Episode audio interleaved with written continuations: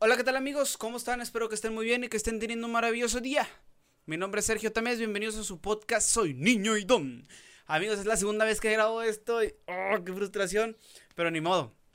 Es que tuve unos problemas con los técnicos, espero no volver a tenerlos, ahorita me voy a fijar.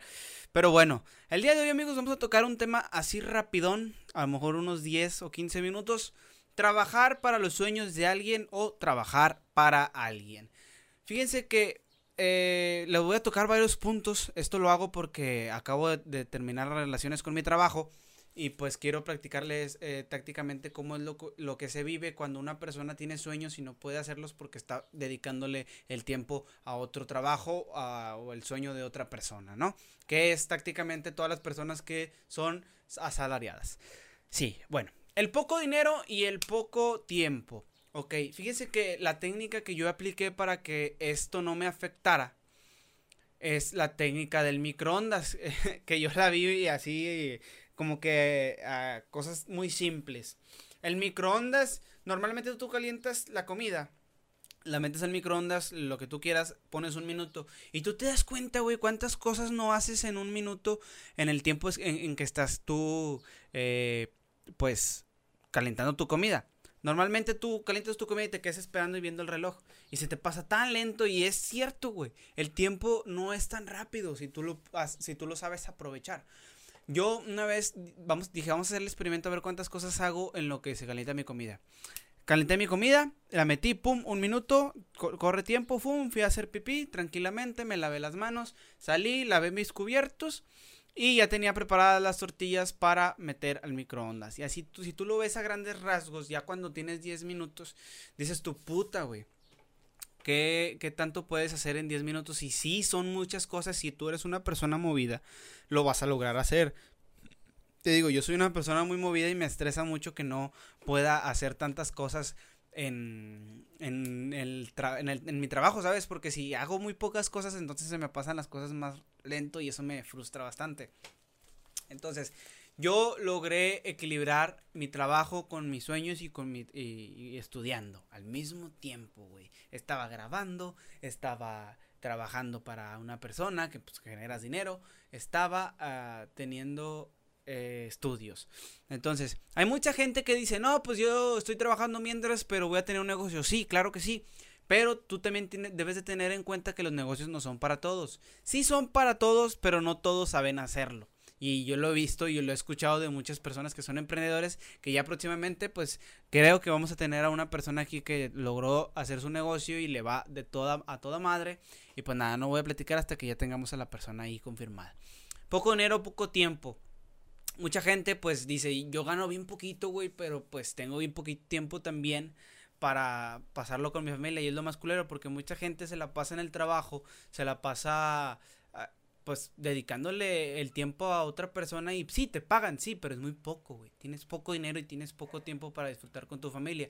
Mucha gente se ha perdido de, de los primeros pasos de sus hijos, mucha gente se ha perdido de las graduaciones de sus hijos, mucha gente se ha perdido de muchas etapas de la vida de sus hijos y yo creo que eso está muy cabrón y yo y ustedes que me están viendo que son la mayoría son jóvenes y que a lo mejor todavía no tienen hijos y si tienes hijos y estás estudiando, pues porque yo conozco mucha gente que estudia, trabaja y tiene hijos, eh, se puede lograr, güey, pero hay que tener huevos para hacer ese tipo de cosas. Entonces, eh, yo te doy mi consejo de que aproveches el tiempo, así como lo dije en el capítulo 1. Es muy fácil aprovechar el tiempo, como te digo, si, si usas la técnica del microondas, güey, vas a llegar muy lejos, güey. Porque si tú te pones a pensar, eh, ¿cuántas horas trabajas netas así en putiza en tu jale? Si tú eres una persona de oficina, vamos a ponerlo así, ¿no? Tú haces videos, tú eres Sergio, ¿verdad? Y en ese tiempo que tienes de comida, tú le avanzas a una imagen en Photoshop. Ahí ya hiciste algo de provecho para ti, no para otra persona. Y estás en tu trabajo, güey. Tenemos que robarle tantitito a nuestro trabajo y no robarle dinero, robarle el tiempo, porque el tiempo es lo más valioso que tenemos nosotros como trabajadores. Ellos ya se la pelaron para hacer su empresa y claro que también el tiempo les favorece mucho y les, les quita mucho a ellos. Claro, pero tú trabajador que todavía no forjas un, una empresa, todavía no forjas un futuro, debes de robarte tiempo, güey. O sea, porque a pesar de que te estén pagando por trabajar las ocho horas, la verdad te la has pasado viendo videos en YouTube durante 15 minutos cada 3 horas. Entonces, 15 y 15, 30. Otros, y otros 15 y 15, otros 30. Ya le robaste una hora. ¿Y por qué mejor esa hora no la aprovechas para ti y le avanzas a algo? O a lo mejor pasas tiempo por tu familia con, con la cámara web. ¿Sí me entiendes? Son cositas que yo aproveché, güey, en mi, en mi trabajo. Que dije, ¿sabes qué? Me voy a llevar la computadora y en mi hora de comida voy a dejar editando el video y pum, se, se renderiza en lo que yo hago mis vueltas y ta, ta, ta, ta, ta. Regreso, ya está renderizado, cerramos, nos vamos a la facu y en la noche llegamos, subimos el video y ya está para el día siguiente. Eso es lo que debemos de hacer, güey. Más si, si eres de oficina, pues mucho mejor. Si trabajas en la calle, eres vendedor, eres tal, pues eh, también debes de encontrar la manera de, de decir, ¿sabes qué? Voy a dedicar estos 20 minutos para algo que yo quiero hacer a futuro. ¿Por qué? Porque debemos de ver el puto futuro, güey. Si no, nadie va a ver por ti. Tu jefe en realidad no te aprecia. Tú no aprecias a tu jefe, güey. Porque esa persona en realidad no te quiere y no se preocupa por ti. Por más que te diga, Martínez, Martínez, ¿cómo está la familia? No le es, es nada más quiere empatizar, pero muchos de ellos, no digo que, que a lo mejor uno que otro sí, sí esté como que comprometido de que ah, con los empleados, pero es muy difícil que encuentres a personas así. Muchos de los jefes son bien fakes, güey. Son puro pedo, no se preocupan por ti. Pero nada, ese es el punto uno. Poco dinero, poco tiempo. Que es la realidad de muchos. La frustración, fíjate que la frustración yo la... Eh, es muy difícil que yo la pueda manejar porque yo soy una persona de carácter fuerte. Pero sí he aprendido como que a concentrar mi cerebro y decir, ¿sabes qué, güey? Este pedo está pasando porque tú eres así, tranquilo, ta, ta, ta. Pero es un, una parte que nos va a jugar muy en contra si la seguimos dejando que se meta dentro de nosotros, ¿sabes? Porque eh, muchas de las veces vivimos frustrados con nuestros jefes. Vivimos frustrados porque dices, puta madre, eh, la verdad es que uno como empleado, pues ganas poco y no ganas como gana tu jefe. Y pues la neta es por eso que la gente no está igual de motivada. La gente no está igual de motivada porque no gana igual que tú. Si tú eres empresario, tienes que tener en cuenta eso, güey. Este, la gente no te va a responder de una buena manera siempre, ¿sabes? Entonces sí hay que manejar la frustración y la frustración va manejada de aceptar la realidad. Si no aceptas la realidad y ves, eh, pones los pies bien en la tierra y dices tú, ¿sabes qué? Eh, yo estoy aquí porque así debió de ser y no, no es que no tenga la capacidad, pero pronto voy a estar donde quiero estar, pero para eso tienes que echarle huevos, güey. Como te digo, personas que tienen hijos, trabajan, estudian, son personas de huevos y van a lograr lo que quieran si se lo proponen. Entonces, aceptar la realidad y manejar la frustración te va a ayudar a que puedas tener más tiempo y más dinero. ¿Sí me entiendes? O sea, eso es muy clave, güey. Neta que es muy, muy clave. Además de esto, tienes que preguntarte cómo logro eh, tener una buena actitud a pesar de que no me estoy llevando bien con la persona en jefe. O con mi compañero, o con tal. ¿Sí me entiendes? O sea, debes de tener buena actitud, ser tantito hipócrita. Yo sé que suena muy de la verga ser falso y que a lo mejor mucha gente no sabe ser hipócrita, pero la verdad es que debes de hacer eso, güey.